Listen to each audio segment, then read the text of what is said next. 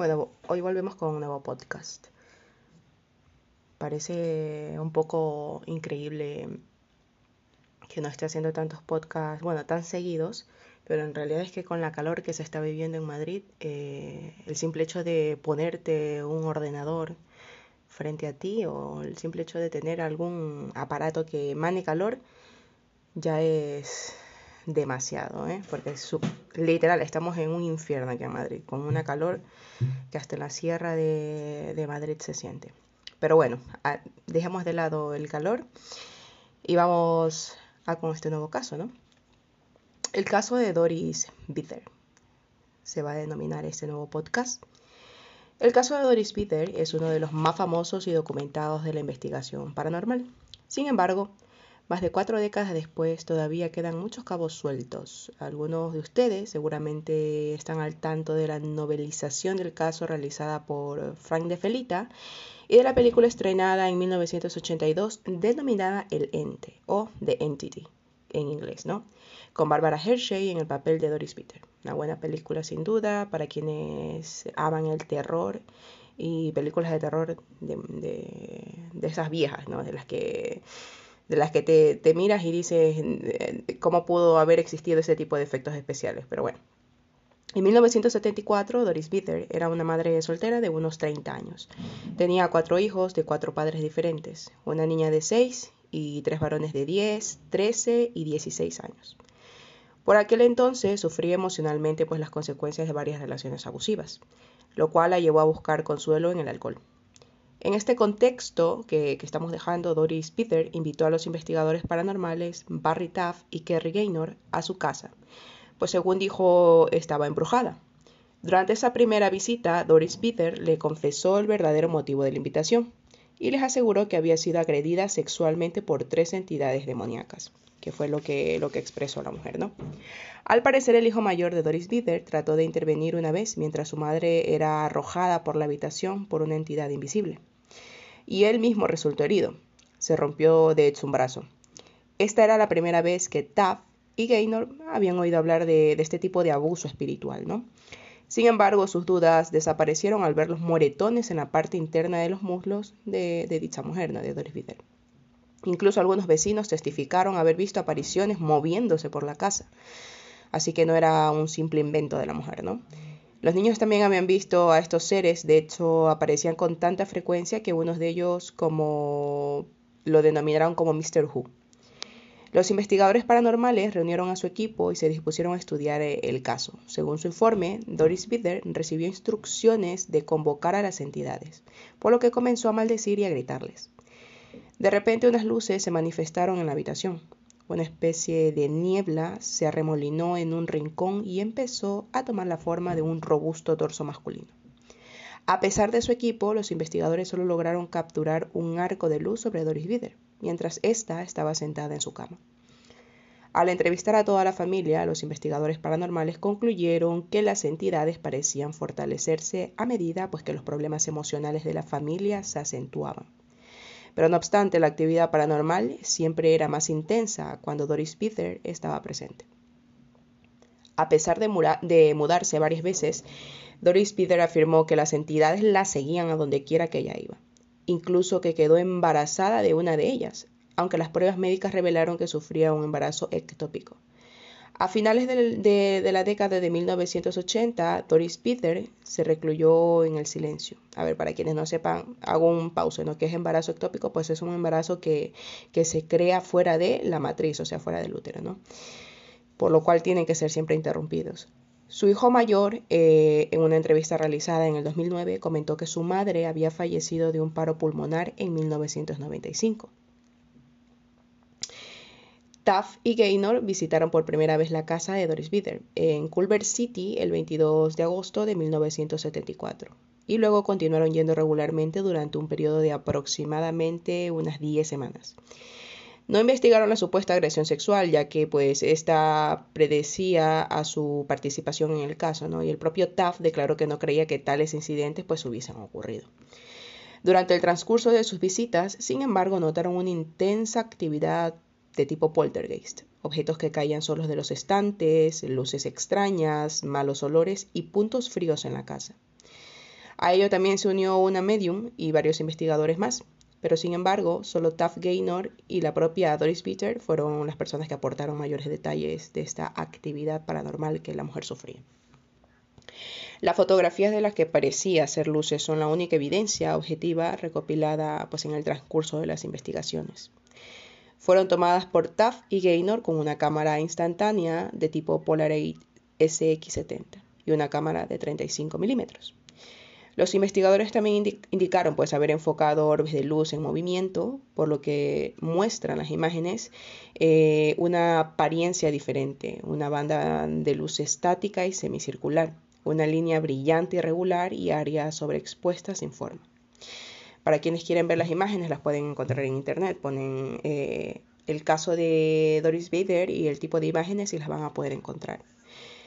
Taffy Gaynor también usaron una cámara infrarroja pero accidentalmente sobreexpusieron la película dejándola pues inutilizable y, sin evidencia, ¿no? Este es a grandes rasgos el caso de Doris Vider, sin embargo es mucho más debajo de la superficie. De hecho es una historia muy trágica, tuvo pues la mujer una, una infancia abusiva, como les dije, no era alcohólica y todo eso.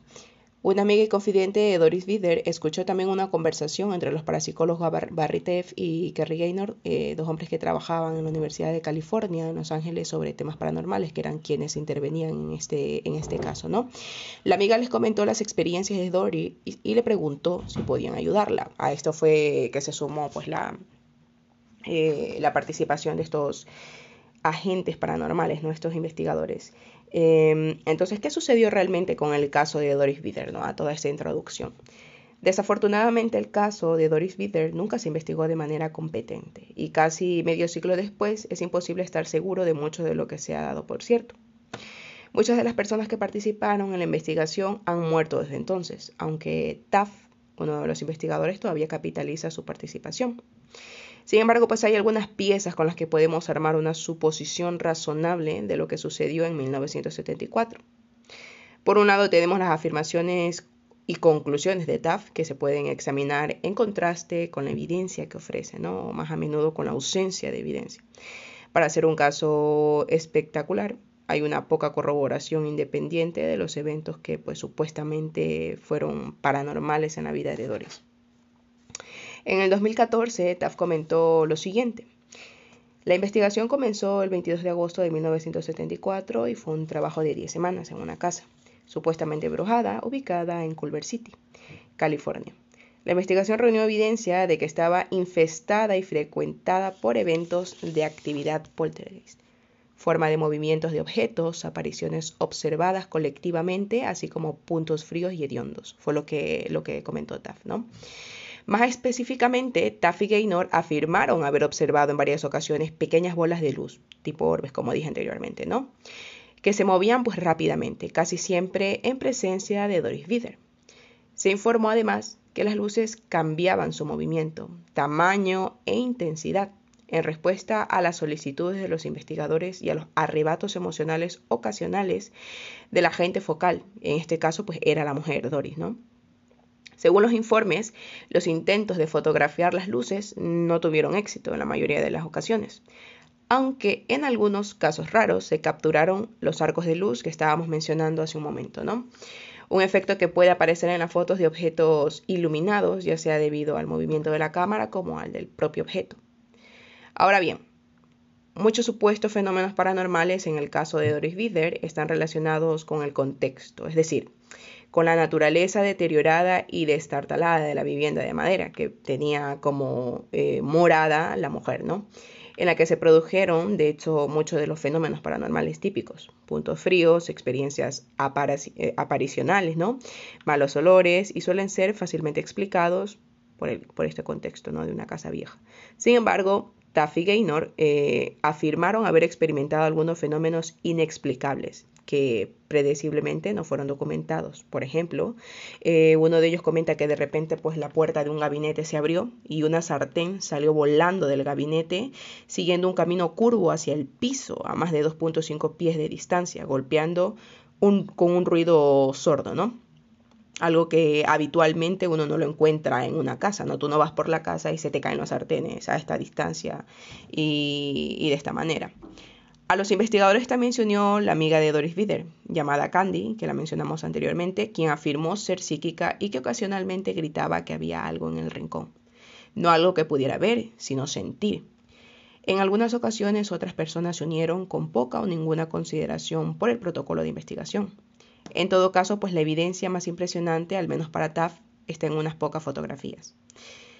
Durante su segunda visita a la casa trajeron un equipo adicional y varias cámaras que, según afirmaron, luego arrojaron fotografías inexplicables. En este punto hay que decir que estas evidencias no resisten la más superficial mirada crítica. Los eventos más dramáticos en el caso de Doris Wither ocurrieron cuando Taff y el resto del equipo no estaban en la casa. Taff describe que mientras eh, él se abstendría eh, de entrar en detalles sobre todas las historias extrañas que, les relataron porque no podían pues corroborarlas, ¿no? No, ¿no? no, podía entrar en detalles porque pues no podía justificar el hecho de las historias, ¿no? Acto seguido, Taff entró en detalles sobre todas esas historias extrañas, pero ¿por qué no? Uno se pregunta por qué no lo pudo justificar, pero luego sí lo detalló. Básicamente porque Taff y sus colegas se vieron obligados a confiar, en lo que Doris Bitter les dijo que ya había sucedido. Y al no poder verificar sus afirmaciones, el equipo intentó confirmarlas por otro medio. Probaron varias técnicas ancestrales de comunicación espiritual, pidiéndole pues a los espíritus que hicieran sonidos o manipularan las luces en respuesta a preguntas. Una cierta cantidad de golpes o destellos para indicar sí o no, como por ejemplo cuando la gente juega la Ouija, ¿no? que, pide información con un sí o un no, respuestas puntuales. Y la, afirma que las respuestas que recibieron no pudieron ser confirmadas y en realidad pues nunca tuvieron ningún sentido. También se utilizaron los dispositivos que estaban disponibles en la época, como por ejemplo los contadores Geiger, pero pues a la final la evidencia fue inconclusa y ambigua. Las afirmaciones de agresión sexual de Doris Dider por estas entidades es quizás pues el aspecto más espeluznante de, su historia. Sin embargo, solo fue una parte de una serie de muchos sucesos más grandes de fenómenos paranormales que la familia y los investigadores afirman haber experimentado. A pesar de las escenas de pánico en los programas y canales de YouTube de cazadores de fantasmas, en los que pues, los participantes sostienen que fuerzas invisibles los, los empujan o los lastiman, las afirmaciones de asalto sobrenatural de hecho son muy raras. No se escucha tan seguido que alguien pues certifique que ha sido abusada por un ente sexual, por, por un ente no eh, espiritual de manera sexual. De hecho, las experiencias de la mayoría de las personas con lo paranormal pues son mundanas, ¿no? Más aún frecuentemente son benignas y, y reconfortantes. Entonces el caso de Doris Vider, si fue real, también es notable por esa razón. Al propósito, eh, señala también eh, en una parte que el hecho más intenso que Doris les contó fue que había sido asaltada por tres seres semi-invisibles, eh, que, fue lo que dijimos al inicio. dos de los seres más pequeños o apariciones la sujetaron literalmente por las muñecas y los tobillos, mientras comenta que la forma restante pues la abusaba sexualmente. Según el testimonio de Doris, eh, ese evento tuvo lugar en varias ocasiones separadas, dejando cada vez eh, heridas grandes y distintivas de color negro y azul en su cuerpo, especialmente alrededor de los tobillos, las muñecas, los senos y el área de la ingle, en la parte interna de los muslos. Bueno, pues las afirmaciones sobre relaciones con espíritus tienen una larga historia, comenzando pues ya que estamos entrando en contexto por las brujas medievales y sus reuniones sabáticas donde supuestamente pues tenían encuentros carnales con el diablo, pero bueno, no era el caso de Doris porque Doris no era una bruja. Desde una perspectiva psicológica no es extraño que pues una amplia variedad de fantasmas sean de naturaleza sexual, es decir, pues una manifestación de sentimientos sexuales abiertos o reprimidos. Después de todo, incluso los fantasmas más reservados se caracterizan por tocar, acariciar, incluso respirar pesadamente en el oído de sus aterrorizadas víctimas. Sé que más de uno de ustedes habrán escuchado de este tipo de, de afirmaciones de gente que ha tenido encuentros con algo paranormal, ¿no? Los informes de fantasmas que tocan a sus víctimas no son tan raros, de hecho, como podría uno pensar. Generalmente las personas informan sobre entidades invisibles o apenas visibles que aparecen a pie o sobre la cama a altas horas de la noche. Las personas que experimentan estos eventos a menudo describen pues estar aterrorizadas, paralizadas, retenidas o empujadas hacia abajo por alguna fuerza invisible. Y la mayoría también está convencida de haber estado completamente despierta en ese momento. De hecho, rechazan la sugerencia de que todo fue un sueño. Para ellos es algo muy vivido. Los informes de agresiones espirituales más severas, como en el caso de Doris Bither, coinciden con este fenómeno y recuerdan también las historias de sucubus e incubus de pues, los tratados de monólogos de la Edad Media, de lo cual también hemos hablado en, un podcast anteriormente, ¿no? de los eh, de los sucubos y los incubos que de hecho se los considera como demonios sexuales, ¿no? Pues bueno, en el caso de Doris Vider, si bien predominaba la agresión, en ocasiones también existió cierto grado de placer. De hecho, ella decía que podía sentir que alguien la tocaba y que sus manos pues la empujaban contra su voluntad. Podía sentir ella el peso de un cuerpo encima y no podía ver a nadie, pero podía sentir la presión, la energía y el calor empujando en, en diferentes direcciones, era lo que ella decía, ¿no? Seguramente pues hay muchos hombres y mujeres que han tenido esta experiencia con su cubus e incubus, ya sea en términos de amante o atacante. Esas experiencias a veces aterradoras pueden ser también placenteras, pero bueno, sin duda alguna un caso muy relacionado a, más al tipo de incubos y sucubos, que sin duda alguna eh, vivió Doris Vedder atemorizada, eh, sin duda alguna, y abusada en contra de su, de su voluntad por este tipo de poltergeist, ¿no? Pero bueno, al día de hoy sigue siendo algo que nunca tuvo una respuesta. Eh, es verdad que tuvo una saturación en redes sociales y sitios como YouTube de, del tema, ¿no? A pesar de que la mujer cambiaba de, residencia, ella afirmaba que, que, seguía siendo víctima de estos demonios, fantasmas, poltergeist. Sin duda alguna un caso muy conectado con este tema de podcast anterior que hemos tenido, ¿no? De los incubos y los sucubos pues espero que les haya gustado este podcast donde hablamos de la historia de Doris Vedder, un caso muy mediático en la sociedad con respecto a, al punto de, de, actividades paranormales sucedidas, ¿no? ¿Qué piensan ustedes? ¿Cierto no la situación de Doris Vedder? Pues ya saben, tienen que tener un poco más de cuidado cuando vayan a dormir. No vaya a ser que los próximos sean algunos de ustedes.